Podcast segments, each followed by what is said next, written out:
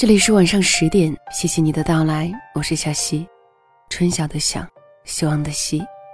每个周三的夜晚，和你一起倾听故事，感受生活。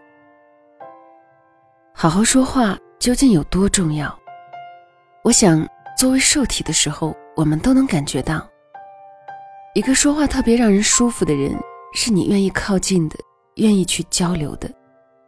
可是太多时候，作为说话的人，我们却并没有意识到，很多话不经大脑就这样冲出口，它已经伤到了人，我们还不自知。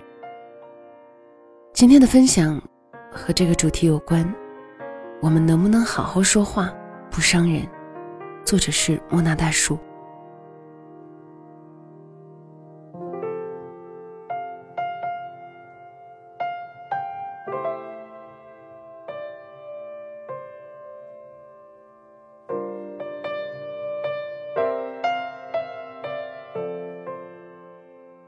人和人的关系出现缝隙，往往是因为不再好好说话了。无论是与另一半还是父母，皆是如此。我看过一个故事，丈夫加班很晚才回到家，他看了眼整洁的地板和阳台上晾好的衣服，什么都没有说，却突然问：“有没有给每盆花浇水？”妻子还没说话，他叹了口气。你为什么总要我催着做，就不能主动点儿？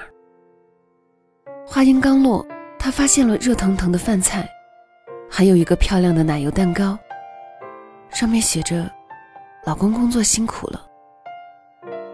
他明白刚刚那句话很伤人，却没法撤回，而妻子给他开门时的笑容也消失了。也许从今以后，妻子再也没有制造惊喜的心情。那些期待和兴奋，都被埋怨的话冲散了。我认识一对模范夫妻，之所以感情亲密，就是因为会跟对方好好说话。朋友刚结婚的时候，丈夫不主动做家务，每次催着他做完家务，朋友就会夸：“哇，老公你有诀窍吗？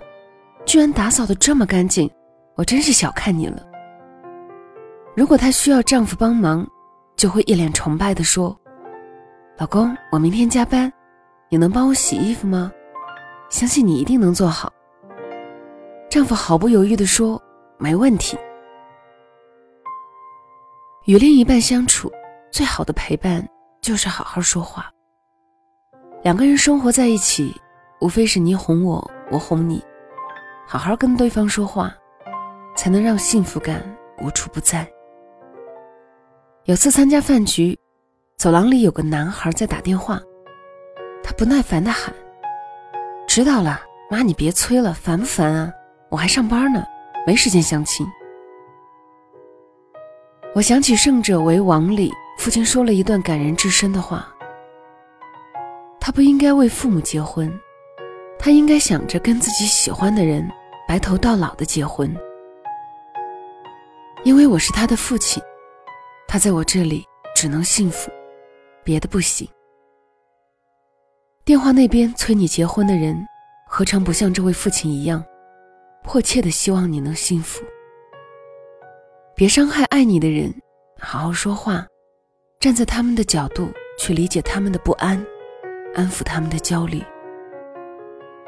我身边很多人被父母催婚，有次去哥们家做客，正巧看到他被催婚。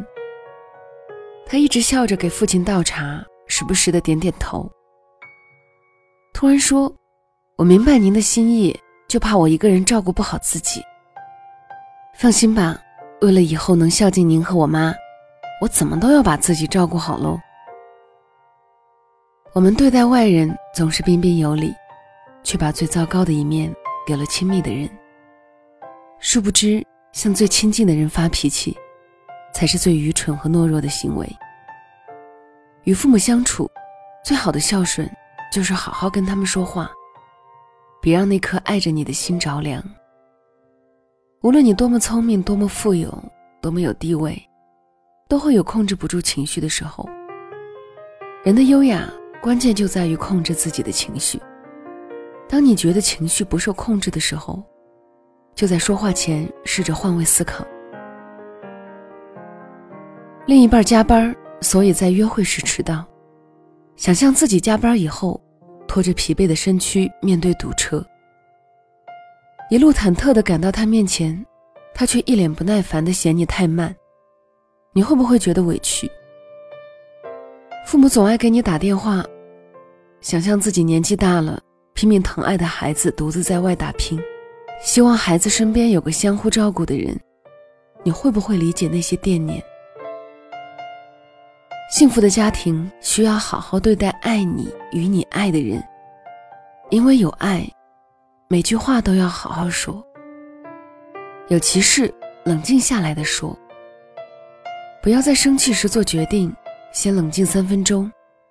人在急躁的时候，往往会口不择言，说出的话可能抱憾终生。提醒别人的事，幽默的说。假如是善意的提醒。用玩笑的形式说，语气一定要柔软。没把握的事别轻易的说。没把握的事情不要轻易的给出评价。没发生的事不要胡说。不要人云亦云，更不可无事生非。凡事都要讲证据。做不到的事别随便说。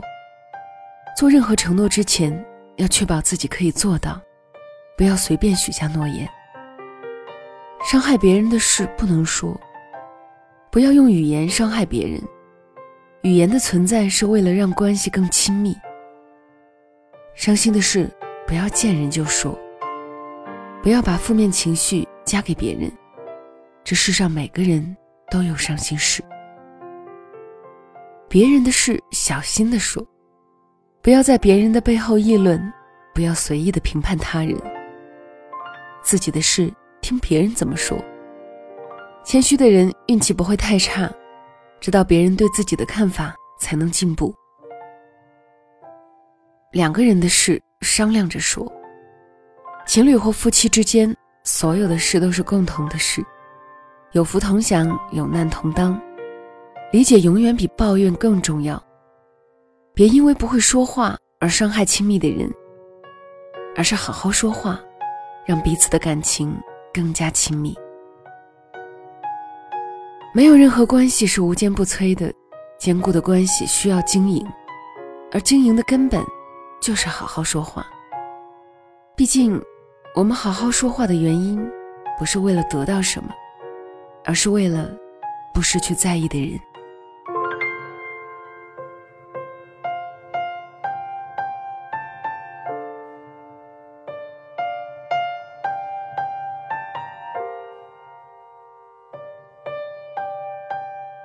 这里是晚上十点，谢谢收听，我是小溪。小溪的更多节目也可以关注小溪的公众号“两个人一些事”，听小溪在某个夜里给你说晚安。今天的分享就到这里了，我们下周再会喽，晚安。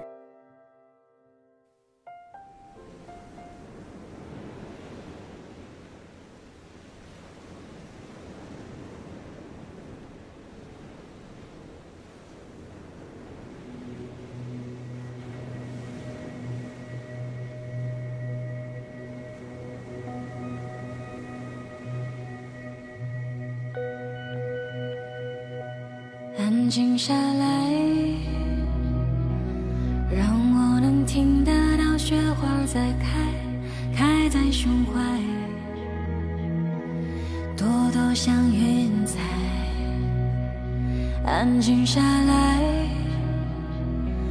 让我能听得到风的那段，希望正走来，自由自在。让我闭上眼，抚摸心中的天；让我睁开眼，看看脚下这夜。安静下来，让我能把那些心事全放下来，问问现在。